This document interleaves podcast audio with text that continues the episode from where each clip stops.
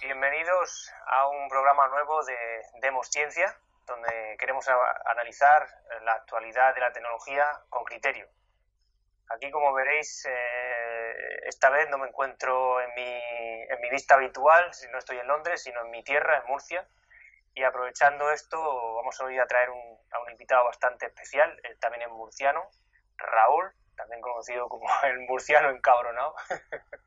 Espero que, que, el rato que tenemos con él descubráis otras facetas de, de, de Raúl. Buenas noches, Raúl. Muy buenas, ¿qué tal?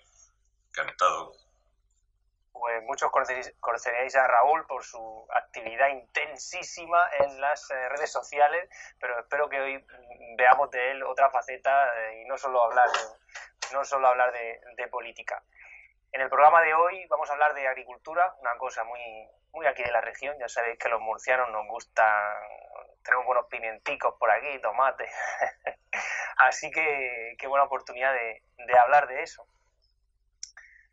Y sobre el tema ya de la tecnología, pues quizá la agricultura no, no, parezca una cosa así muy tecnológica, ¿no? Obviamente no aparece nunca en los telediarios ni en los anuncios de, que hay en medio de los partidos, eh, donde ponen las maravillas de tecnología que ponen en los nuevos eh, Audi, por ejemplo.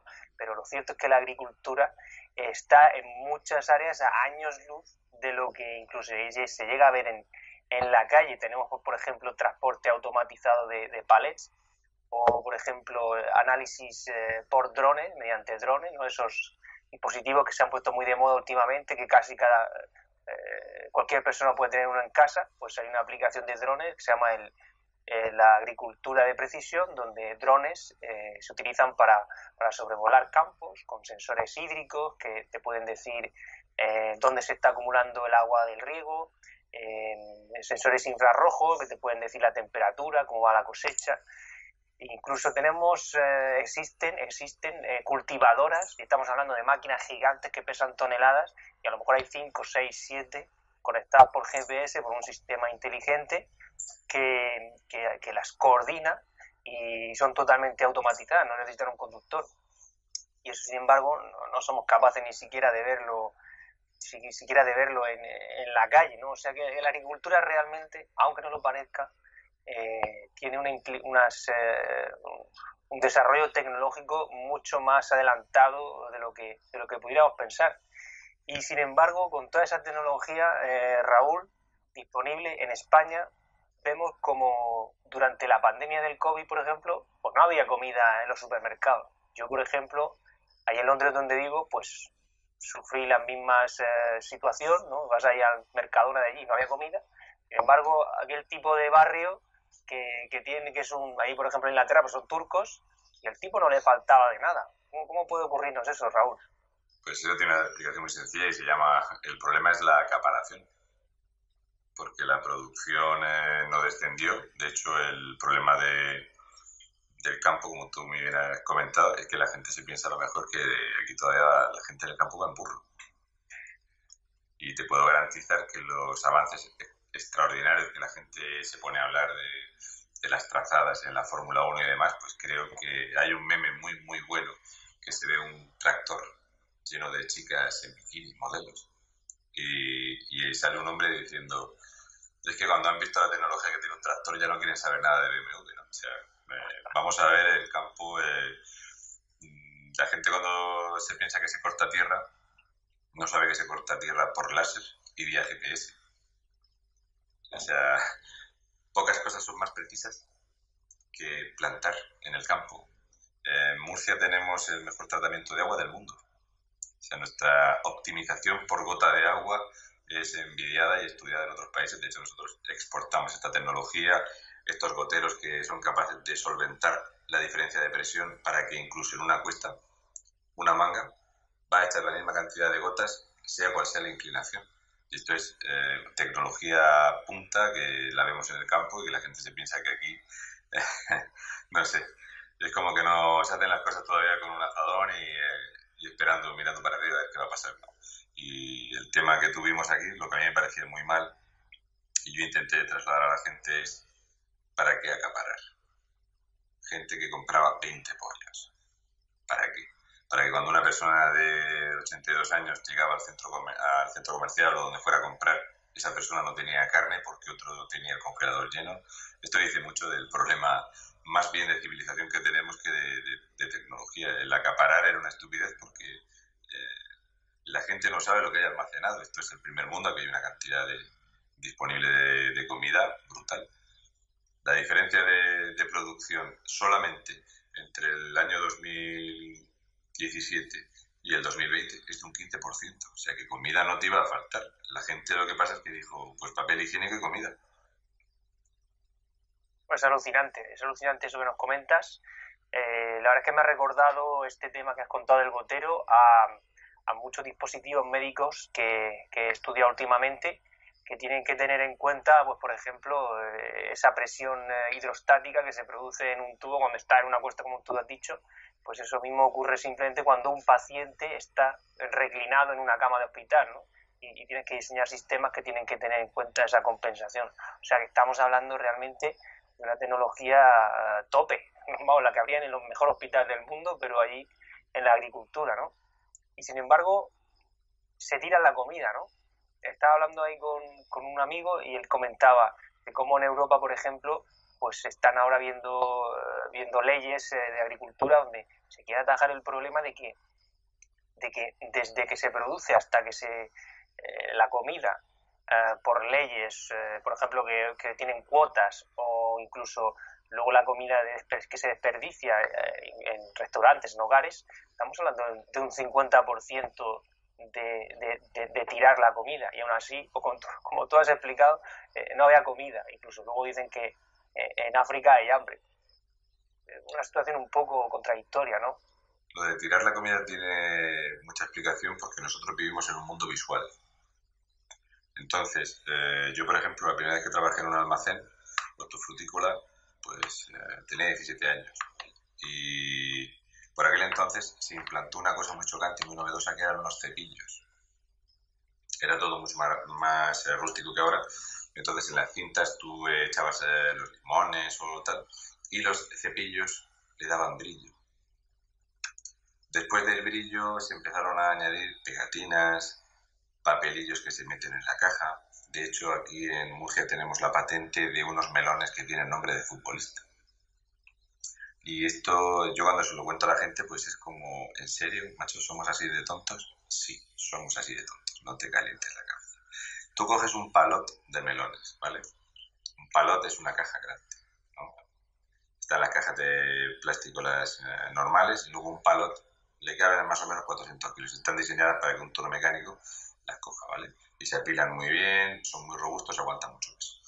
Entonces te trae un palot de melones, y empiezas a buscar melones que sean de cierto calibre y con cierto rayado por fuera, estéticamente. O sea, la gente cuando eh, piensa en un melón siempre tiene unas rayitas amarillas, de un verde. Tu cerebro ya te ha dicho que ese es el bueno.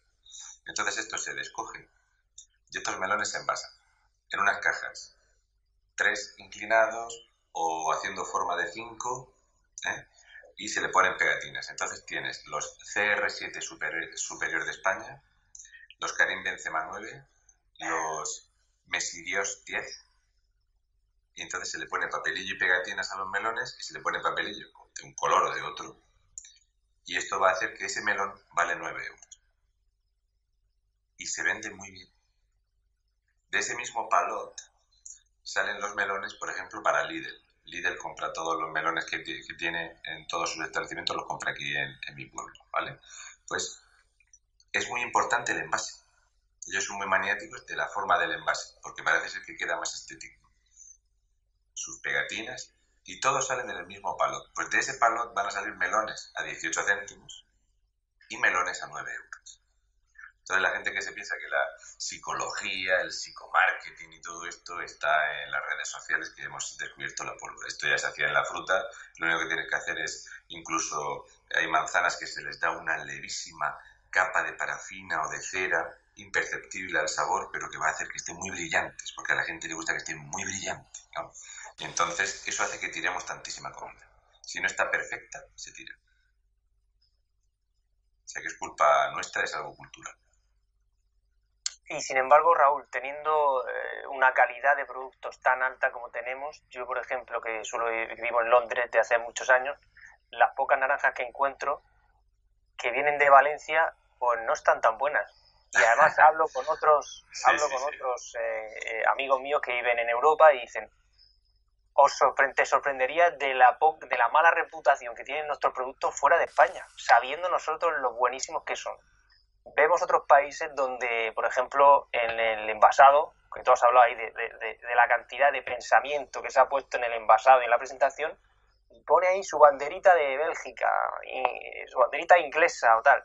¿Dónde está la banderita de España? ¿Por qué los productos buenos de España no son los que llegan a Europa?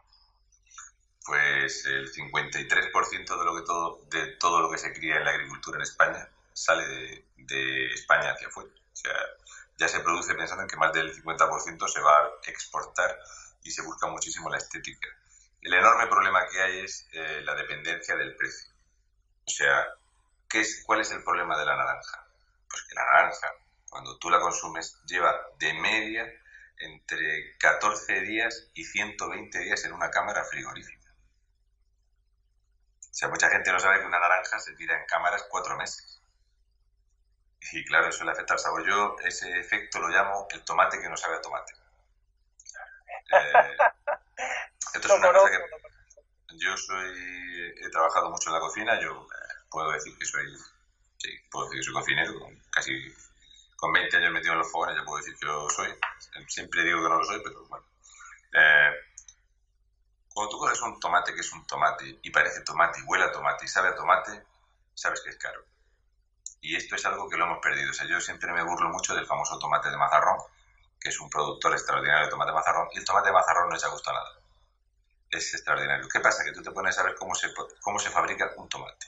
Entonces el tomate se fabrica en un tiempo.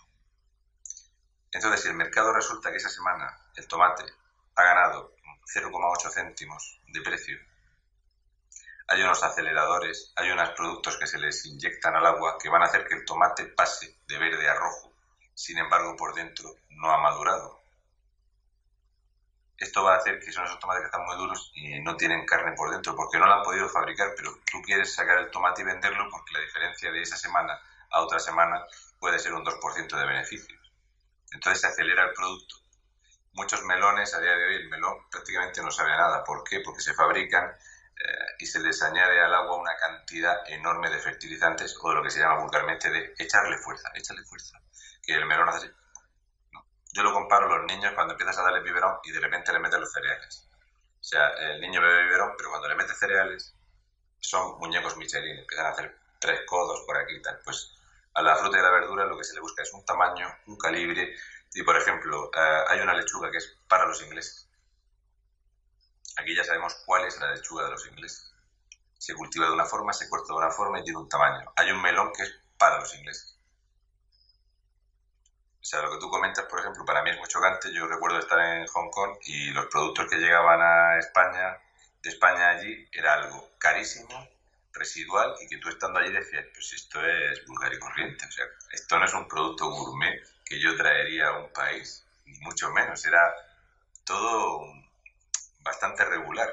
Y lo poquísimo que llegaba en forma, por ejemplo, de lechuga eran los cogollitos de, de Tudela, que claro, eso llegaba que llevaba 15 días metido en una cámara. Entonces es lechuga que no te gusta nada, de hecho se pone amarga. Es un serio problema y que no han sabido todavía solventar cómo un producto como la lechuga se amarga tanto.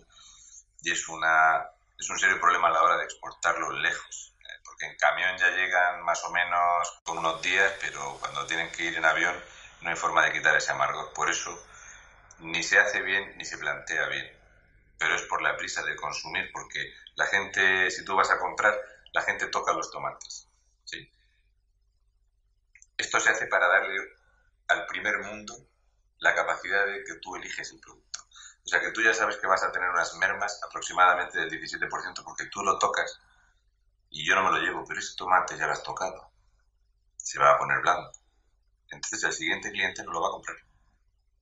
Y tú empiezas a escoger los que de una forma, de un brillo, de un tono, de un color, y los otros los vas a desechar y ya se desechan antes de llegar a la caja, luego en los supermercados se desechan, por eso cuando mucha gente dice, es que la diferencia de precio entre el campo y el supermercado es de un 700%. Ya, pero tú le has dicho a la gente que la culpa del precio es porque el cliente quiere toquetear y los va a tirar a la basura. Si somos los únicos que vendemos naranjas, que las pelamos y las ponemos dentro de un envase de plástico pelada, ¿qué sabor va a echar? Bueno, es alucinante, es alucinante eso que nos estás contando, Raúl. La verdad que en un mundo donde parece que hay que eh, buscar por el desarrollo sostenible, buscar la ecología, y resulta que y resulta que estamos ahí haciendo 20.000 fórmulas, porque vamos, yo no me explico cómo es posible que una lechuga, un melón tenga que estar tres meses en una cámara frigorífica. Vamos, ¿qué, necesidad hay de eso, no? Esperando el momento del precio. Esperando el momento del precio, fíjate. Parece mentira. Siempre, Yo siempre digo en estas situaciones que, eh, bueno, si queremos realmente salvar el mundo y, cuidar de la ecología, habría que tener un poco más eh, fruta y verdura y, bueno, y también carne, por ejemplo, pescado, que sea de temporada, ¿no? No puedes tener, si tú tienes todo el año de todo en el supermercado, explícamelo. Entonces, ¿qué pasa con la gente como yo que antes en la cocina tenías que hacerlo, incluso los menús de las bodas eran de temporada? Eso ya no existe. Tú quieres fresa todo el año. Pepino todo el año. ¿Va a saber igual? Es imposible. Eh, yo creo que tú coges a una, a una persona eh, de ciudad y que pruebe un melón de secano, o sea, de los que nacen de la mata y no tienen fertilizante y no se riegan, y no sabría lo que es, ni por la forma ni por el color. Esos tomates feos, porque las tomateras echan tomates feos, eh, los pimientos se les da la forma que uno quiere, la gente no sabe esto. Yo, este, esta primavera, tuve la oportunidad de ir a ver un, un invernadero moderno de pimientos. Y, y, el hombre llevaba toda su vida en eso y se había ido adaptando a, la modernidad. Entonces ahora producía muy poco y ganaba mucho más, porque necesitaba amarillos, naranjas, verdes, rojos, verde rojo, verde naranja, verde amarillo, solamente para la foto. O sea, él eh, era un señor con 70 años que decía, no, esto queda muy bien en Instagram. Entonces había más tiempo, o sea, tenía más operarios seleccionando ese pimiento, que eso le hacía que costase 80 céntimos más el kilo, seleccionando el color del pimiento, que a la hora de recolectar, que se recolecta todo, eh, está todo muy automatizado, está todo muy controlado, eh, las tomateras ya no son lo que es, es son unos hilos a una altura, no te tienes que agachar para cogerlos, se riegan a media altura, es una cosa que es muy rápido todo. El tiempo está en la eh, preparación. ¿Qué pasa? Se tira mucho. ¿Este qué color es? ¿Es amarillo entero? No. ¿Es verde amarillo? No. Es eh, no vale. Eso se llama destrío. O sea, eso ya no vale, es muy barato. Y luego en plena temporada, lo que la gente no sabe es que en las cooperativas hortofrutícolas hay destructores de comida. Ese melón que después de convertirlo en CR7 Superior de España, ese melón que ya no lo quiere el Lidl, ese melón que no va a ir al mercado, porque a los mercados solamente va el 9% de la fruta y la verdura. Esto es algo que la gente no sabe, pero los mercados solo consumen esto porque los españoles compramos más en grandes superficies. Los demás se trituran. Porque si los dieras, la gente comería gratis y no los compraría. Por eso ahora hay aperos que trituran. O sea, tú haces una recolecta y el, resto, o sea, una mata de melón sigue echando melones varios meses. No, no, tú coges el melón y cuando baja de precio eh, se tritura y la mata se reincorpora a fertilizar la tierra. O sea, no es la que se tira, yo creo que aproximadamente de toda la que se produce no llega al consumo humano ni un 17%. Bueno, eso es la verdad que suena increíble suena increíble. No conocía ciertamente esos detalles y seguro que a nuestros oyentes les, está sorprendiendo un montón. La verdad es que hay caminos de, aquí de Murcia, camino del aeropuerto de Alicante, por allí, cuando vas por la autovía hay una zona ahí de naranjos, que hablaba el otro día con mi padre y me decía, mi padre tiene una altura muy rara, parece que los recortan para que, para que no te cueste cogerlo, ¿no? Y dice, no, son ni muy altos ni muy bajos. Sí, además se les hace a todos la misma forma eh, y todos se... Eh, se elabora solamente pensando en la coloración del, del cítrico. De hecho, yo tengo aquí naranjas de Valencia feísimas. O sea, una cosa... Y eso no se puede vender por el color tan feo que tiene. Pero luego cuando la pelas, pues, es, es normal. Pero estéticamente la gente no lo va a comprar. Claro, Somos así. Por eso en España, en Murcia, se venden limones de Sudáfrica. ¿Qué sentido, no? O sea, que alguien me lo explique. Pues porque el limón de Murcia este año ha alcanzado los 2,20 euros el kilo y el limón de Sudáfrica puesto en la tienda estaba a 80 céntimos el kilo. La verdad que ese, tipo de temas, alguna vez que lo he hablado con amigos míos que trabajan en, temas de logística internacional, y parece alucinante que un producto, el que sea, no ya, no ya eh, pues fruta o verdura, pues un producto manufacturado, un bolso, otro, otro, otro, otro, otro tipo de producto, y cómo puede ser que a través de fórmulas financieras y de aduanas y de, y de, eh, artificios eh, legales, pues algo que pega siete vueltas al mundo en un barco consumiendo gasoil durante tres meses, sale más barato que te lo haga aquí el de la esquina. Parece un poco... Pues mira, yo he ido hoy a, comprarle a mi crío, que ya se ha hecho un tiarro, está más fuerte que el vinagre, eh, un par de chandals, y por el camino le he dicho, Digo, esa eh, que ves ahí son patatas nuevas. Y aquí el campo de Cartagena eh, tiene una patata de muy buena calidad. Y tiene, eh, aquí esta zona, lo que es el ajo, la cebolla y la patata, la patata es de muy buena calidad. Si bien, aunque soy de aquí, te voy a decir que la, la patata, por ejemplo, de Zaragoza, la espunta, la Mona Lisa, es de más calidad que la nuestra. Esto es así.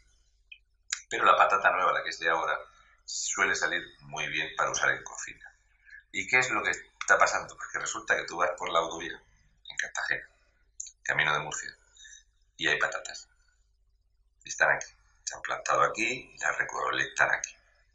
Y un poco más abajo está Combreras. Y entonces ahí llega un transporte ¿eh? con aproximadamente unas, unos 300 millones de kilos de patata desde Turquía. Entonces esa patata turca se descarga en camiones se envasa y sale a 5 céntimos el kilo. Por lo tanto, la patata que tú eh, produces aquí nunca la vas a poder vender a 5 céntimos el kilo. Entonces, estos son el enorme drama de los tratados que se firman eh, internacionalmente, porque esto tú lo haces para poder venderle a Turquía otros bienes de consumo. O sea, nosotros todo lo que hemos firmado en España ha sido pegarnos un tiro en, en materia agrícola. Hemos firmado que pueda entrar uva desde, desde Egipto en enormes cantidades, frutos secos. Este año el precio de la almendra ha sido calamitoso porque firmamos un acuerdo para que desde Turquía entrase menos patata, pero nos meten más almendra.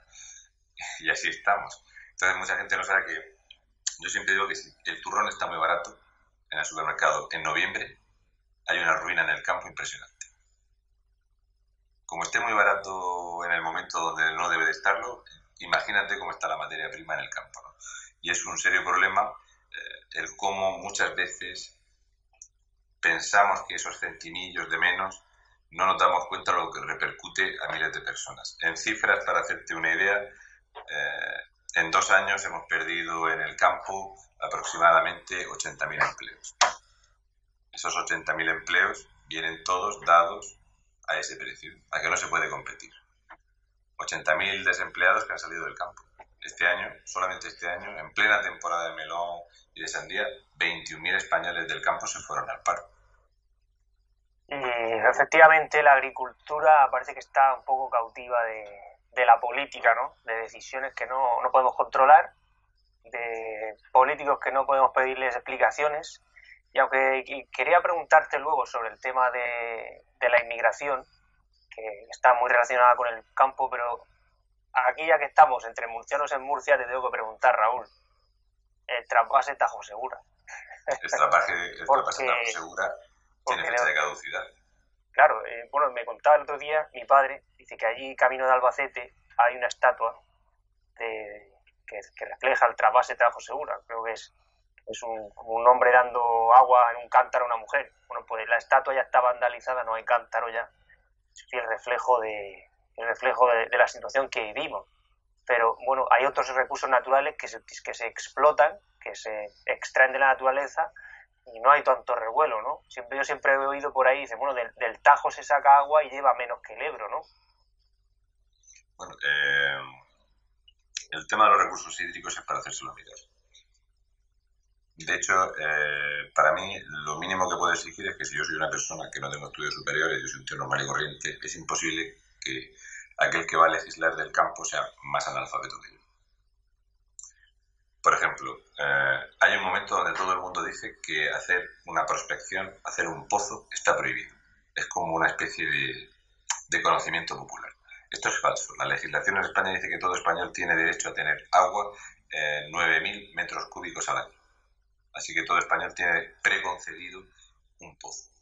Y lo que no saben todos estos que nos dicen el tema de los acuíferos y demás, es que, por ejemplo, la zona del campo de Cartagena tiene unos acuíferos que son absolutamente inútiles para el arbolado, porque eh, tienen aproximadamente 9.000 unidades de sal por cada 1.000 litros de agua. ¿Qué pasa? Que es que ese agua es muy buena para los pimientos. Entonces, si tú tienes agua dulce, pues desde luego te va a venir bien para ciertas cosas. Por ejemplo, el trasvase ahora mismo está arreglándose, está cerrado, no hay agua en Murcia del trasvase y estamos tirando de desaladores. Este es el momento donde todos estos políticos que empezaron a inventarse el tema de las desaladoras y demás, es ahora cuando tienen que venir a ver qué le hace un riego de desaladora a una plantación de árboles de seis años se les cae la hoja y se quedan enfermos, porque es agua que por la composición que tienen y la pérdida de, eh, de electrolitos y demás, el agua no se adhiere bien a las raíces y lo que es como echarle agua del aire acondicionado a las plantas. Para que se entienda. Es agua pues muy pura, es agua muy pura. Exactamente, es muy pura, entonces es más perjudicial que beneficiosa y la gente ahora mismo aquí está todo el mundo a ver si eh, se solventa el problema del Tajo Segura. Yo cuando le hablo a la gente del campo, el Tajo Segura tiene fecha de caducidad, me dicen que estoy loco.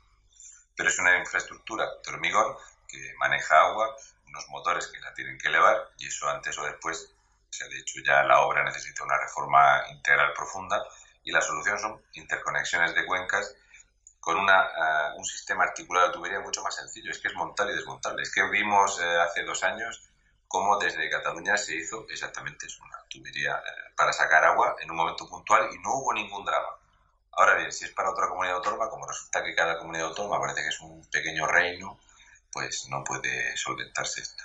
Si hubiese, utilizando el excedente de agua del Ebro de seis días, el excedente, no digo el caudal normal, digo el excedente de seis días, habría para llenar todos los pantanos desde Alicante hasta Málaga. Somos más tontos, o sea, nos tiramos al pie. Esto repercutiría primero que habría más empleo directo, más empleo indirecto y la cesta de la compra bajaría de precio de forma brutal. Lo que yo creo y, pienso cada vez más es que lo, que lo que la gente quiere es que la cesta de la compra sea cada vez más cara. Porque cualquiera se habrá percatado de que hace unos años con 30 euros comprabas ahora te cuesta 55 euros y tú dices, ¿y comprar lo mismo? ¿Qué pasa?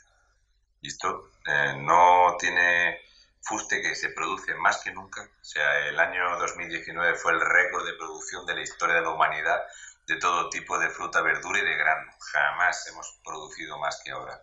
Y está más caro que nunca. ¿Por qué?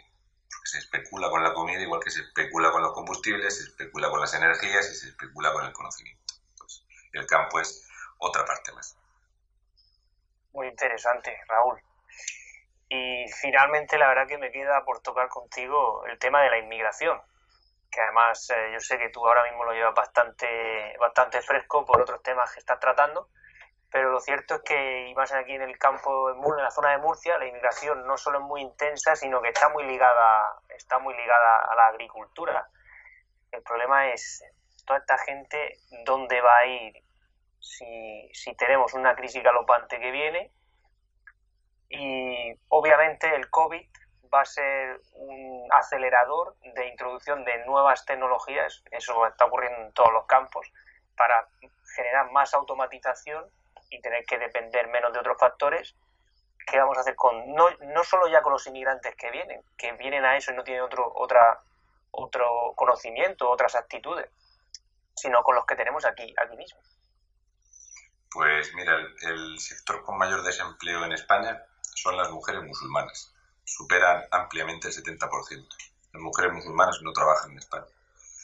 Vienen y culturalmente los, eh, los maridos no las dejan trabajar. Luego el segundo sector con mayor tasa de desempleo son las chicas musulmanas de entre 16 y 26 años porque aunque estudian, luego nunca se incorporan al mercado laboral. Y esto, imagínate en el campo. Resulta que este año, eh, ya en el año 2019, se presentó una novedosísima máquina que eh, vía láser y aspiradoras recoge manzanas eh, en su momento. Esta máquina solamente en Estados Unidos va a, a desplazar aproximadamente 18.000 empleos. O sea, de 18.000 personas, en su inmensa mayoría sudamericanos, que se dedican a la recolección de manzana, van a perder el empleo, porque estas máquinas, Además, no necesitan ni, no distinguen del día de la noche, funcionan. Como los tractores, eh, los autómatas, la mayoría de los tractores ya vienen sin cabina, eh, las máquinas funcionan por láser, seguían GPS, los tractores van con un tablet y esto la gente no lo sabe. Mira, hoy había un señor plantando lechugas. Aquí.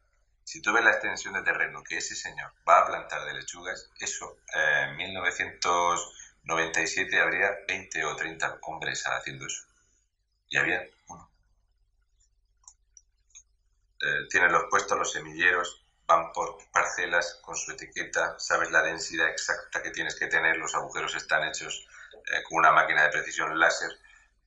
Hay una máquina que se ha inventado para ello y eso eh, cunde como disparar. Es una barbaridad como reponer césped en los campos de fútbol, que es una máquina que dispara 20 centímetros cuadrados de semilla.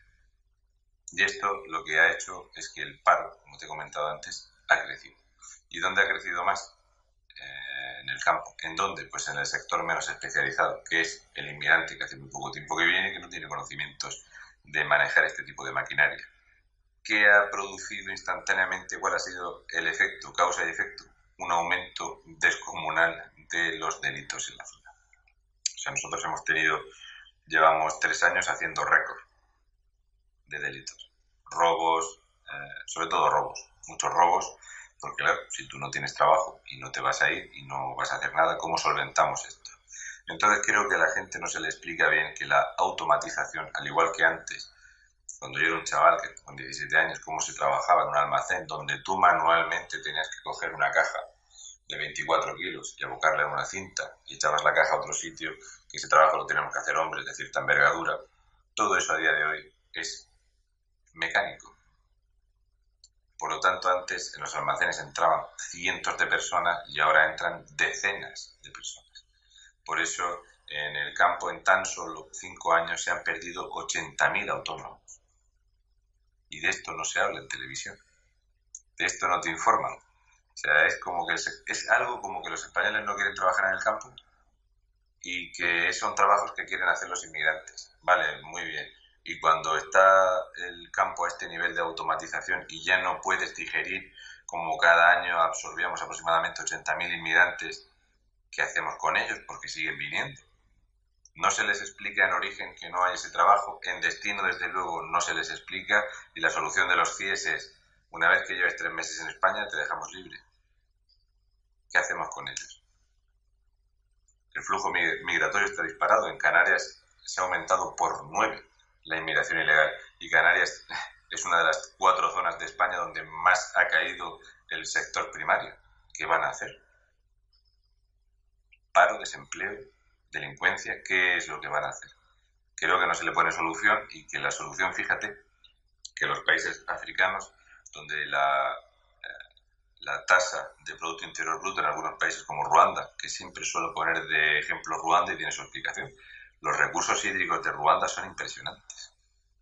Yo ya dije, tú te, llévate mil murcianos a Ruanda y en 10 años no te preocupes que tienes comida para 400 millones de personas. Y sin embargo, a las ONGs y las empresas y las multinacionales no les interesa, por supuesto, que en, que en África, en la África profunda, se produzca ese nivel de comida, porque entonces sí que sí habría que bajar el precio de la cesta de la compra. Así que es toda una especulación, es usar eh, tráfico humano, personas como mercancía, el negocio está en las ONGs, en el transporte, en las ayudas, la gente dona y eso está moviendo miles de millones de euros, cuando realmente lo que yo siempre digo es, coño, vamos a darle a esta gente tecnología que produzcan y por lo menos quitamos el hambre. Y no, no quieren hacer eso. Si lleváramos 50 tractores a Ruanda y mil personas con capacidad de organizar trabajo, la producción que tienen con los recursos hídricos que tienen sería increíble. Y no se hace. Eso es para pensar a nivel político porque eh, hay esas élites que deciden que este país no puede producir comida. Claro, eso lo hemos visto también, también en España, ¿no? Con todas las leyes del Marco, del, Marco Sur, donde España se ha visto muy perjudicada, donde todo es muy dependiente de países de, no, de la fuera de la zona euro y, luego nos encontramos con, con, problemas de abastecimiento, con problemas de inmigración. Eh, realmente, realmente la situación no es, eh, no es muy, muy positiva. Pues muchas gracias, Raúl. Hemos pasado de, de, que un litro de leche valía de media 0,56 céntimos cuando empezamos a afirmar que José Luis Rodríguez Zapatero firmó unos acuerdos, aquellos famosos ríos de leche que se organizaban porque multaban al productor de leche en España si producía mucha leche y se tiraba la leche. Y después de que en España ya hemos estado tirando miles y miles y miles de litros de leche porque estaba prohibido envasarla, ni siquiera para donarla, el precio medio en España son 0,76. ¿Hemos avanzado en algo o estamos comprando ahora resulta que le compramos leche a Polonia?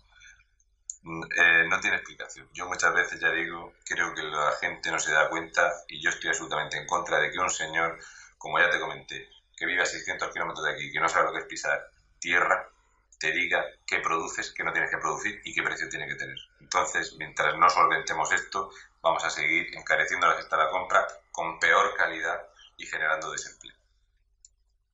Ese es ese efecto que dicen de la, de la rana, ¿no? Que la rana si la vas calentando en la olla poco a poco, no puede. Pues no, se da cuenta, no se da cuenta. Y efectivamente hay que tener un poco de memoria, que yo creo que tú tienes bastante, Raúl, te acuerdas de todo. Algunas cosas, sí. Y eres capaz de acordarte de todo, hay que tener un poco de memoria para, para al final ser capaz de ver, de ver la foto completa.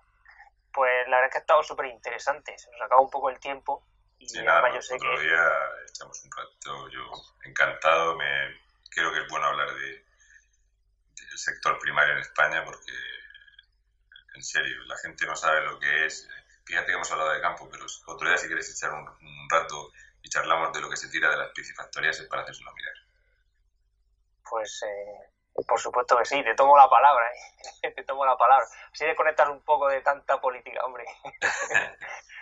Y, la verdad que está muy bien. Yo creo que hemos tratado temas muy interesantes de tecnología, cosas que sorprenden al más eh, ducho en usar el iPhone, ¿no? No se esperaría a lo mejor que el señor del campo tenga ese nivel de, tecnología. A lo, mejor no sabe que el señor del iPhone en el campo utiliza el iPhone para arrancar un motor electrógeno que está a 2.300 metros de altitud y que va a elevar agua para regar alcachofas. Que eso llegó al campo hace mucho tiempo. Y no, que no lo usa para Instagram, ¿no? Hay, hay otras aplicaciones más útiles. No, la verdad es que yo conozco sitios del campo de hortofrutícola que tienen wifi allí antes que mucha gente en su casa. para pues, cuando tienes muchísimas hectáreas encima, pues, pues, tienes para poder interconectar todos esos sistemas, necesitas unos enlaces wifi y, gente que tiene en medio del campo un poste ahí con una placa solar. yo, te, garantizo que Pedro Duque no sabría mover un tractor de los que hay ahora.